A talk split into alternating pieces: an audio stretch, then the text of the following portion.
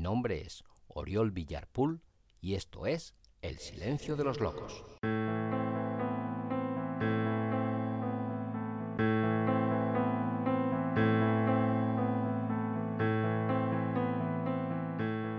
Hola, hola, hola. Sé bienvenida, sé bienvenido a este tu podcast llamado El Silencio de los Locos. Hoy voy a continuar con la lectura del relato Mojave, relato incluido en el libro Música para Camaleones de Truman Capote. Así que sin más preámbulo, continuamos con la lectura. Espero que te guste. Mojave, segunda parte.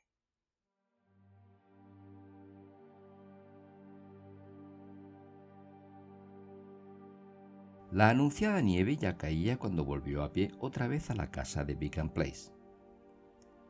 La puerta de entrada estaba pintada de amarillo pálido y tenía un llamador de bronce en forma de garra de león. Ana, una de las cuatro irlandesas que componían el servicio doméstico, abrió la puerta y le comunicó que los niños, agotados por una tarde de patinaje sobre hielo en el Rockefeller Center, ya habían cenado y estaban acostados. Gracias a Dios, ya no tendría que soportar la media hora de juegos, cuentos y besos de buenas noches con que habitualmente concluía la jornada de sus hijos. Quizá no fuese una madre cariñosa, pero sí tenía sentido del deber, igual que su propia madre. Eran las siete, y su marido había telefoneado diciendo que estaría en casa a las siete y media. A las ocho tenían que ir a cenar con los Sylvester Hale, unos amigos de San Francisco. Se bañó, se perfumó para borrar recuerdos del doctor Bernstein, volvió a maquillarse muy ligeramente y se vistió con un caftán de seda gris y sandalias de seda del mismo color con hebillas de perlas. Estaba de pie junto a la chimenea de la biblioteca, en el segundo piso, cuando oyó los pasos de su marido por la escalera. Adoptó una postura llena de gracia, seductora, como la habitación misma, una insólita estancia octogonal con paredes barnizadas de color canela, el suelo esmaltado de amarillo, las estanterías de cobre, idea tomada de Billy Baldwin, dos enormes ramas de orquídeas pardas colocadas en jarrones chinos de color ambarino, un caballo de Marino Marini erguido en un rincón, un Gauguin de los mares del sur sobre la repisa de la chimenea y un fuego delicado palpitando en el hogar. Las ventanas del balcón ofrecían el panorama de un jardín en sombras. Nieve llevada por el viento y remolcadores iluminados que flotaban como faroles en el río este. Frente a la chimenea había un voluptuoso sofá tapizado en terciopelo de color café, y delante de él, sobre una mesa barnizada con el mismo amarillo del suelo, un cubo de plata lleno de hielo, y dentro del cubo una botella rebosante de rojo vodka ruso aderezado con pimienta. Su marido titubeó en el umbral y asintió hacia ella en forma probatoria. Era uno de esos hombres que verdaderamente apreciaban el aspecto de una mujer, que con una mirada captaban el ambiente en su integridad. Valía la pena vestirse para él, y esa era una de las razones menores por la que lo amaba. Otra más importante era que se parecía a su padre, la persona que había sido, y por siempre sería, el hombre de su vida, su padre se había pegado un tiro, aunque jamás se supo por qué, pues era un caballero de discreción poco menos que anormal. Antes de que esto pasara, ella había roto tres compromisos, pero dos meses después de la muerte de su padre conoció a George y se casó con él porque en presencia y modales se aproximaba a su gran amor perdido. Avanzó para encontrarse con su marido en medio de la habitación lo besó en la mejilla, y la carne que tocaron sus labios parecía tan fría como los copos de nieve de la ventana. Era un hombre alto, irlandés, de pelo negro y ojos verdes, y guapo, aunque había engordado últimamente bastante y tenía un poco de papada. Desprendía una vitalidad superficial. Hombres y mujeres por igual se sentían atraídos hacia él solo por eso. Si se le observaba de cerca, sin embargo, se notaba cierta fatiga secreta, una falta de auténtico optimismo. Su mujer era muy consciente de ello, y por qué no, ella era la causa principal. Hace una noche tan horrible y pareces tan cansado, le dijo. Quedémonos en casa y cenemos junto al fuego. De verdad, cariño, ¿no te importaría? Me parece que es hacer un desprecio a los Hale, aunque ella sea una gilipollas. George, no digas esa palabra. Sabes que la odio. Lo siento, dijo él. Y lo sentía. Siempre tenía cuidado de no ofenderla. La misma atención ponía con él, consecuencia de la paz que los mantenía juntos y al mismo tiempo separados. Los llamaré y les diré que has cogido un resfriado. Bueno, no sería mentira. Creo que lo he pillado. Mientras ella llamaba a los Hale y hablaba con Ana para que dentro de una hora le sirviera la cena, sopa y soufflé, él bebió un deslumbrante trago de vodka escarlata y sintió el fuego que se le encendía en el estómago. Antes de que su mujer volviera, se sirvió otra medida generosa y se tumbó cuán largo era en el sofá. Ella se arrodilló en el suelo, le quitó los zapatos y empezó a darle masaje en los pies. Dios sabe que él no tiene pelos en los talones. Él gruñó. Mmm, qué bien. Te quiero, George. Yo también te quiero. Ella pensó en poner un disco, pero no. El rumor del fuego era lo único que necesitaba la habitación. George. Sí, cariño. ¿En qué estás pensando? En una mujer llamada Ivory Hunter. ¿De veras conoces a alguien que se llame Ivory Hunter? Bueno, ese era su nombre artístico. Había sido bailarina de variedades. Ella se echó a reír. ¿Qué es eso? ¿Una de tus aventuras de universidad? Yo no la conocí. Solo oí hablar de ella en una ocasión, el verano después de licenciarme en Yale. Cerró los ojos y apuró el vodka. El verano que hice autostop por Nuevo México y California. ¿Recuerdas? Cuando me rompieron la nariz. En una pelea de taberna en Needles, California. A ella le gustaba la nariz partida que compensaba la extrema delicadeza de su rostro. Él habló una vez de que se la partieran de nuevo para que pudiera arreglársela pero ella le quitó la idea. Fue a principios de septiembre, que siempre es la época más calurosa del año en el sur de California, más de 40 grados todos los días. Debería haber sacado un billete de autobús, al menos para cruzar el desierto. Pero me metí en el Mojave como un idiota, cargado con un petate de 20 kilos y sudando hasta quedarme sin gota. Juraría que había 60 grados a la sombra, solo que no había ninguna sombra nada sino arena y mezquite, y aquel hirviente cielo azul. Una vez pasó un camión grande, pero no me paró. Se limitó a matar una serpiente de cascabel que reptaba por la carretera. No dejaba de pensar que en alguna parte tenía que aparecer algo, un garaje. De cuando en cuando pasaban coches, pero bien podría haber sido invisible. Empecé a compadecerme de mí mismo, a comprender lo que significaba estar desamparado y a entender por qué es bueno que los budistas envíen a mendigar a los monjes jóvenes. Es purificante, elimina la última capa de grasa infantil. Y entonces me encontré al señor Smith. Pensé que acaso fuera un espejismo, un viejo de pelo blanco por la carretera, a unos 400 metros. Estaba erguido en la cuneta, con oleadas de calor agitándose a su alrededor. Al acercarme, vi que llevaba un bastón y gafas oscuras, e iba vestido como si fuese a la iglesia. Traje blanco, camisa blanca, corbata negra, zapatos negros. Sin mirarme, y cuando aún se encontraba a cierta distancia, gritó, Me llamo George Smith. Yo le dije, Sí, buenas tardes, señor. Él me preguntó, ¿Son tardes? Las tres pasadas. Entonces debo estar aquí de pie desde hace dos horas, o más. ¿Le importaría decirme dónde estoy?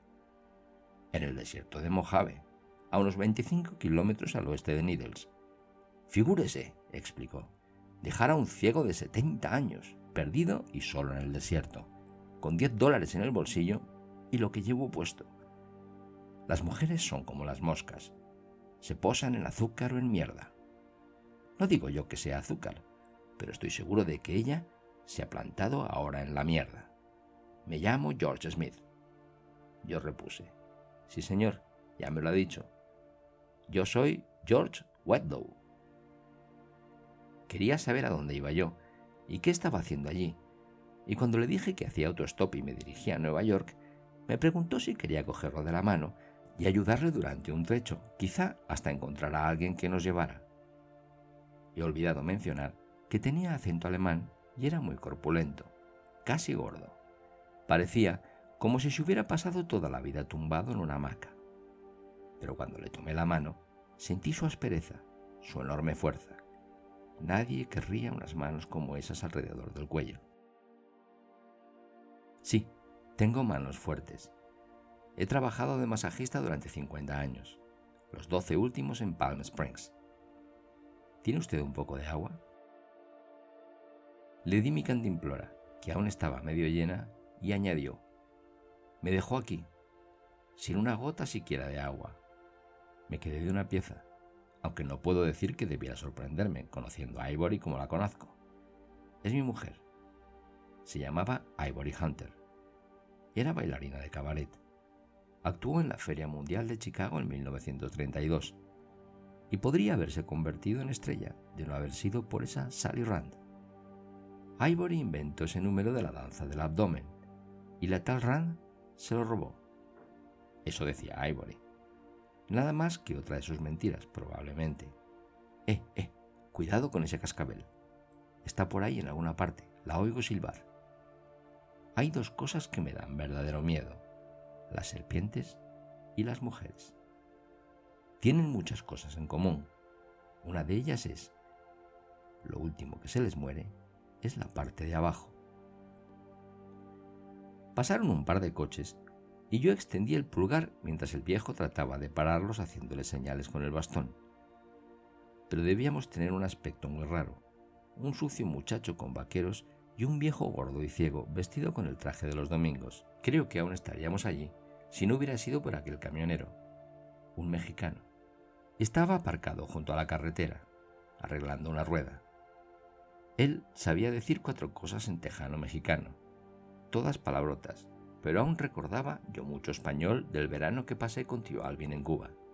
Así que el mexicano me dijo que iba el paso y que si nos pillaba de camino, seríamos bienvenidos a bordo. Pero el señor Smith no estaba muy convencido. Prácticamente tuve que meterlo a rastras en la cabina. Odio a los mexicanos. No he conocido nunca un mexicano que me gustase.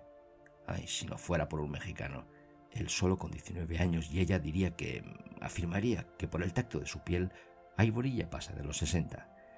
Cuando me casé con ella hace un par de años, dijo que tenía 52. Mire, yo vivía en ese campamento de remolques de la Nacional 111, uno de esos campamentos que están a medio camino entre Palm Springs y Cathedral City. Cathedral City. Vaya nombre para una pocilga donde no hay sino tugurios de mala muerte, salones de billar y bares de maricones. Lo único que puede decirse en su favor es que allí vive Bing Crosby, si es que eso significa algo. En cualquier caso, en el remolque vecino al mío vive mi amiga Ulga. Desde que murió mi mujer, el mismo día que murió Hitler, Ulga me ha llevado en coche al trabajo. Es camarera en ese club judío del que soy masajista. Todos los camareros y camareras del club son alemanes, altos y rubios. A los judíos les gusta no les dejan parar ni un momento. De manera que un día me dice Ulga que viene a verla una prima suya, Ivory Hunter. He olvidado su nombre auténtico. Está en el certificado de matrimonio, pero no lo recuerdo. Había tenido unos tres maridos. Probablemente ni se acordaba de su nombre de pila.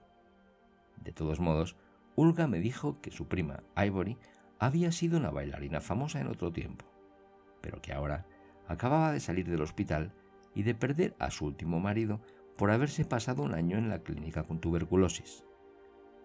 Por eso, es por lo que Ulga la invitó a Palm Springs. Por el aire.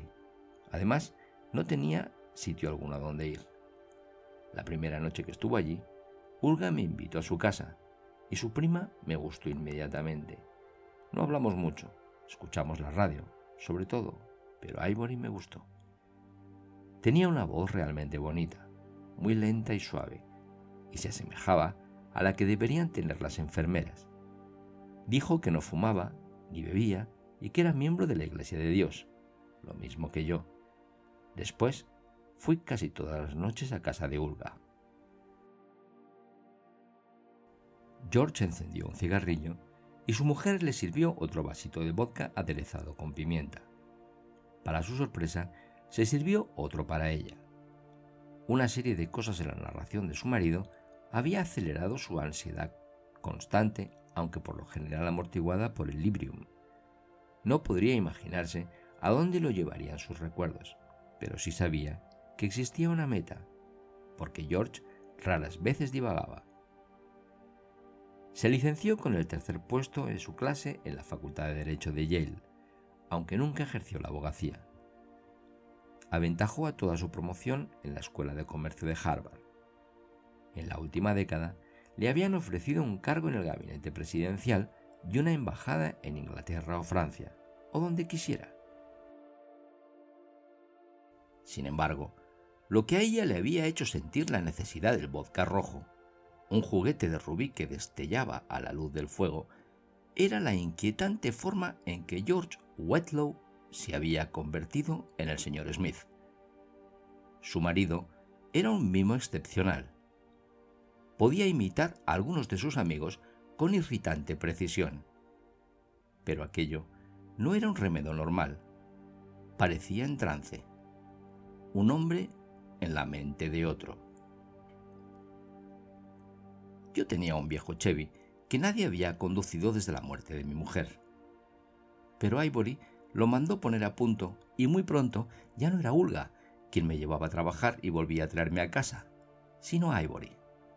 Al pensarlo, comprendo que todo fue una maquinación entre Ulga e Ivory. Pero entonces no ate cabos. Lo del parque de remolques y todos los que la conocían decían que era una mujer muy hermosa, con grandes ojos azules y piernas bonitas. Me figuraba que era por pura bondad. La iglesia de Dios suponía que por eso era por lo que se pasaba las noches haciendo la cena y cuidando la casa para un viejo ciego. Una vez estábamos escuchando el Hit Parade en la radio. Me besó y me pasó la mano por la pierna. Enseguida empezamos a hacerlo dos veces al día, una antes de desayunar y otra antes de cenar. Y yo, con 69 años. Pero era como si ella estuviese tan loca por mi polla como yo por su coño. Ella arrojó su vodka a la chimenea, una rociada que hizo crecer y sisear las llamas, pero fue una protesta inútil. Al señor Smith no podían hacérseles reproches. Sí, señor, Ivory era todo coño. Interprételo como quiera. Pasó exactamente un mes desde que la conocí al día que me casé con ella. No cambió mucho, me daba bien de comer, siempre tenía interés en oír cosas de los judíos del club y fui yo quien redujo la actividad sexual bastante por la presión sanguínea y todo eso. Pero ella nunca se quejó. Recitábamos la Biblia juntos y todas las noches ella leía revistas en voz alta, buenas revistas, como el Reader Digest y The Saturday Evening Post hasta que me quedaba dormido. Siempre decía que esperaba morirse antes que yo, porque se le partiría el corazón y quedaría desamparada. Era cierto que no tenía mucho que dejarle. Ningún seguro, solo algunos ahorros en el banco que pasé a una cuenta conjunta, además de poner el remolque a su nombre. No, no puedo decir que hubiera una mala palabra entre nosotros hasta que se peleó con Ulga. Durante mucho tiempo no supe por qué se habían enfadado. Lo único que sabía era que ya no se hablaban. Y cuando le pregunté a Ivory lo que pasaba, me contestó, nada. Por lo que ella concernía, no había tenido ningún distanciamiento con Olga. Pero ya sabes cómo bebe. Eso era verdad. Bueno, como le he dicho, Ulga era camarera del club y un día irrumpió en la sala de masaje. Yo tenía un cliente encima de la mesa y ahí estaba, despatarrado y con el culo al aire, pero a ella le importaba un bledo. Olía como una fábrica de Four Roses. Apenas podía tenerse en pie.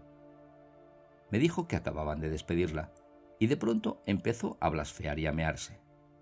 Se puso a chillar mientras se meaba por todo el suelo. Dijo que todo el mundo del parque de remolques se burlaba de mí. Dijo que Ivory era una puta vieja, que Ivory se había pegado a mí porque estaba en la ruina y no encontraba nada mejor. Y me preguntó qué clase de mamarracho era yo. ¿Es que no sabía que Freddy Feo se la estaba pasando por la piedra desde Dios sabía cuándo? Bueno, mire, Freddy Feo era un vagabundo tejano mexicano, un chico recién salido de la cárcel que el administrador del parque de remolques había sacado de algún bar de maricones de Cat City, poniéndolo a trabajar de mozo. No creo que fuera maricón del todo, porque entretenía por dinero a muchas solteronas de por allí. Una de ellas era Ulga. Estaba loca por él. Durante las noches de calor, él y Ulga solían sentarse en la puerta del remolque de ella, en su mecedora, y bebían tequila sola, sin preocuparse del limón. Y él tocaba la guitarra y cantaba canciones mexicanas. Ivory me la describió como una guitarra verde con su nombre escrito en letras de diamantes de imitación. Hay que reconocer que el chicano sabía cantar. Pero Ivory siempre repetía que no podía soportarlo. Decía que era un mexicano barato que le sacaría a Olga hasta el último céntimo. Yo no recuerdo haber cambiado diez palabras con él, pero no me gustaba por la forma en que olía. Tengo una nariz de sabueso y podía olerlo a cien metros de distancia. Tal cantidad de brillantina llevaba en el pelo, aparte de otra cosa que, según Ivory, se llamaba atardecer en París. Ivory juró una y otra vez que no era verdad. Ella dejar ella que un macaco tejano mexicano como Freddy le pusiera un dedo encima. Explicó que Ulga estaba furiosa y celosa porque ese chico la había dejado pelada y creía que se estaba jodiendo a todo bicho viviente entre Cat City e Indio. Afirmó que yo la había ofendido, prestando oídos a tales mentiras, aun cuando Ulga era más digna de lástima que de insultos, y se quitó el anillo de boda que yo le había regalado. Perteneció a mi primera mujer, pero ella dijo que no le importaba, porque sabía que yo había amado a Jeda y por eso tenía más valor. Y me lo tendió diciendo que si no la creía, que ahí tenía el anillo y que cogería el primer autobús que saliera hacia cualquier parte. Así que se lo volví a poner en el dedo y nos hincamos de rodillas en el suelo y rezamos juntos. La creí. Al menos me figuré que la creía, pero en cierto sentido Tenía como un péndulo en la cabeza. Sí, no. Sí, no. Además, Ivory había perdido su naturalidad. Antes tenía una gracia en el cuerpo que era como la suavidad de su voz. Pero ahora era toda alambre, estaba en tensión como esos judíos del club que no dejaban de lamentarse y gruñir porque uno no puede quitarles las penas a restregones. Hulga encontró trabajo en el Miramar, pero en el parque de remolques siempre me volvía cuando olía que venía. Una vez se acercó a mí y me dijo con una especie de murmullo, ¿No sabes que esa dulce esposa tuya le ha dado al mexicano un par de pendientes de oro? Pero su amiguito no se los deja poner. No sé. Ivory rezaba todas las noches conmigo para que el Señor nos mantuviera juntos, sanos de cuerpo y de espíritu. Pero observé. En aquellas calurosas noches de verano, cuando Freddy Feo rondaba por allí, en alguna parte de la oscuridad, cantando y tocando la guitarra, ella apagaba la radio justo en medio de Bob Hope o Edgar Bergen, o lo que fuese, e iba a sentarse fuera a escuchar. Decía que contemplaba las estrellas. Apuesto a que en ningún otro sitio del mundo se ven las estrellas como aquí. Pero de pronto resultó que odiaba Cat City y Palm Springs, el desierto entero, las tormentas de arena, veranos con temperaturas de más de 50 grados y nada que hacer si uno no es rico ni pertenece al Racket Club. Lo dijo una mañana de buenas a primeras. Dijo que deberíamos levantar el remolque y volver a plantarlo en cualquier parte donde hubiese aire fresco. Wisconsin, Michigan. La idea me pareció bien. Me dejó la cabeza tranquila acerca de lo que podía estar pasando entre ella y Freddy Feo. Bien, yo tenía un cliente en el club, un tipo de Detroit, que me dijo que podía meterme de masajista en el Athletic Club de Detroit. Nada seguro, uno de esos asuntos que a lo mejor salen. Pero eso fue suficiente para Ivory. En un 2x3 levantó el remolque, con las plantas de 15 años esparcidas por todo el terreno, el Chevy a punto para el viaje y todos nuestros ahorros convertidos en cheques de viaje. Anoche me restregó de arriba abajo, me lavó el pelo y esta mañana nos marchamos poco después de rayar el día. Me di cuenta de que algo andaba mal y me habría enterado si no me hubiese quedado dormido nada más salir a la carretera. Debió de ponerme un somnífero en el café. Pero cuando me desperté, lo olí. La brillantina y el perfume barato. Estaba escondido en el remolque, ahí enroscado, en la parte de atrás, como una serpiente. Lo primero que pensé fue, Ivory y el chico van a matarme y a dejarme para los buitres. Ella dijo, Estás despierto, George. Por el temor que había en su voz, estaba claro que sabía lo que me pasaba por la cabeza, que lo había adivinado todo. Le dije, para el coche.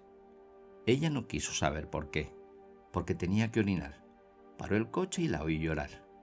Al apear me dijo, Has sido bueno conmigo, George, pero yo no sé hacer otra cosa, y tú tienes una profesión.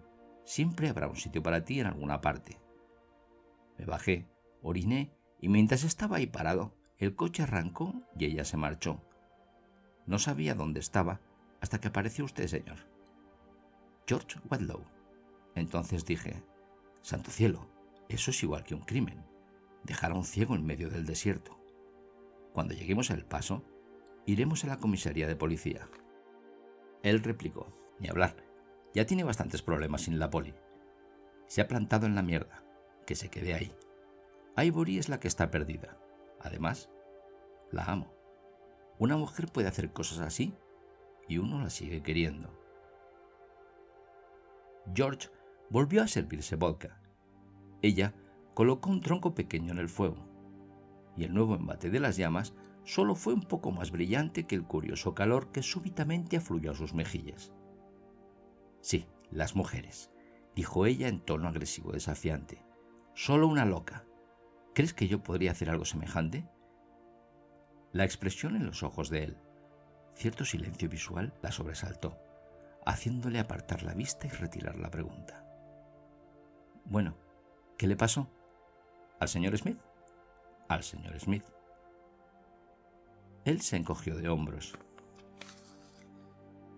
La última vez que lo vi estaba bebiéndose un vaso de leche en una casa de comidas, una parada de camiones a las afueras del paso. Yo tuve suerte. Conseguí que un camionero me llevara directamente a Newark. En cierto modo, me olvidé de él. Pero durante los últimos meses me ha dado por pensar en Ivory Hunter y George Smith. Debe ser la edad. Empiezo a sentirme viejo. Ella volvió a arrodillarse junto a él, le cogió la mano, entrelazando los dedos entre los suyos. Con 52 años, ¿y te sientes viejo? Él se apartó. Al hablar, lo hizo con el sorprendido murmullo de un hombre que se dirige a sí mismo. Siempre he estado tan seguro de mí. Sentía tal ritmo solo al ir por la calle. Notaba las miradas de la gente. En la calle, en un restaurante, en la fiesta, envidiándome, preguntándose quién es ese tipo. Siempre que acudía a una fiesta, sabía que la mitad de las mujeres serían mías con solo desearlo. Pero eso se acabó. Es como si el viejo George Wildwood se hubiera convertido en el hombre invisible. Ni una sola cabeza se vuelve a mi paso. La semana pasada llamé dos veces a Mimi Stewart y no me devolvió las llamadas. No te lo he dicho, pero ayer pasé por casa de Buddy Wilson. Daba un pequeño cóctel. Debía haber unas 20 chicas, bastante atractivas, y todas se limitaron a echarme un vistazo. Para ellas, yo era un tipo viejo, cansado, que sonreía demasiado. Ella le dijo, pero yo pensaba que seguías viendo a Christine. Te contaré un secreto. Christine se ha comprometido con Rutherford, ese chico de Filadelfia. No la he visto desde noviembre. Para ella está muy bien, es feliz y me alegro de que lo sea. ¿Christine? ¿Con cuál de los Rutherford? ¿Kenyon o Paul? Con el mayor. Ese es Kenyon. ¿Lo sabías y no me lo has dicho? Hay muchas cosas que no te he dicho, cariño. Sin embargo, eso no era exactamente cierto, porque cuando dejaron de dormir juntos, empezaron a comentar cada una de sus aventuras, colaborando realmente en ellas. Alice Kent, cinco meses, se acabó porque le exigió divorciarse y casarse con ella. Sister Jones se terminó al cabo de un año, cuando su marido lo averiguó. Pat Simpson, una modelo de Vogue que se marchó a Hollywood, prometió volver y jamás lo hizo. Adele O'Hara, hermosa, alcohólica, provocadora de escenas turbulentas. Aquello lo rompió él mismo. Mary Campbell, Mary Chester, Jane Bear Jones, otras. Y ahora, Christine. Unas cuantas las había conocido él mismo.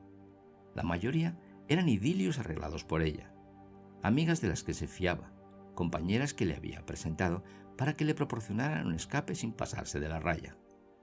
Bueno, dijo ella suspirando, supongo que no podemos culpar a Christine. Kenyon Rutherford es un partido excelente.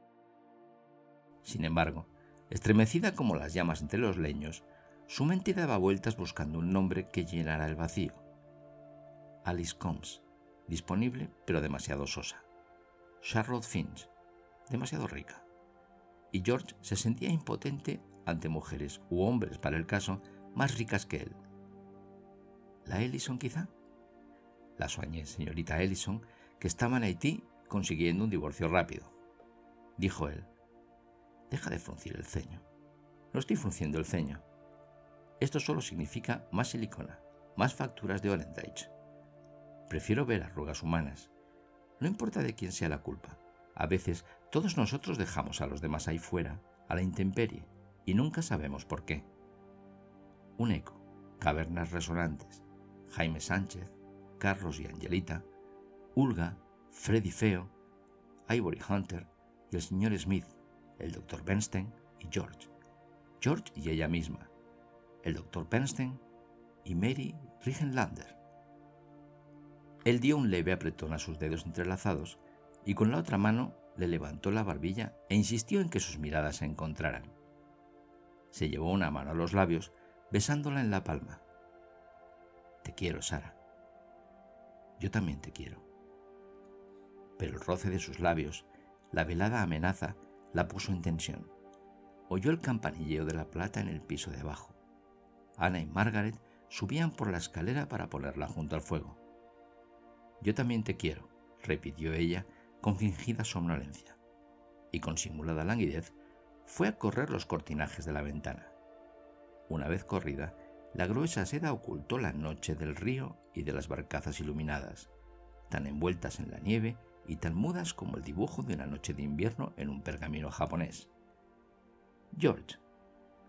Un ruego apremiante antes de que las irlandesas llegaran con la cena, llevando en experto equilibrio sus ofrendas.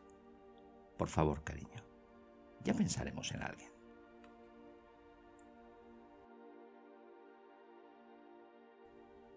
Queridas, queridos, así termina la lectura de la segunda parte del relato llamado Mojave, relato incluido en el libro Música para camaleones de Truman Capote. Espero que la lectura haya sido de tu agrado, que te haya gustado, que hayas disfrutado y ya sin más, me despido hasta un próximo episodio de este tu podcast llamado El silencio de los locos. Mi nombre es Oriol Villarpool y te deseo la mayor felicidad del mundo. Muchas gracias y nos escuchamos muy pronto.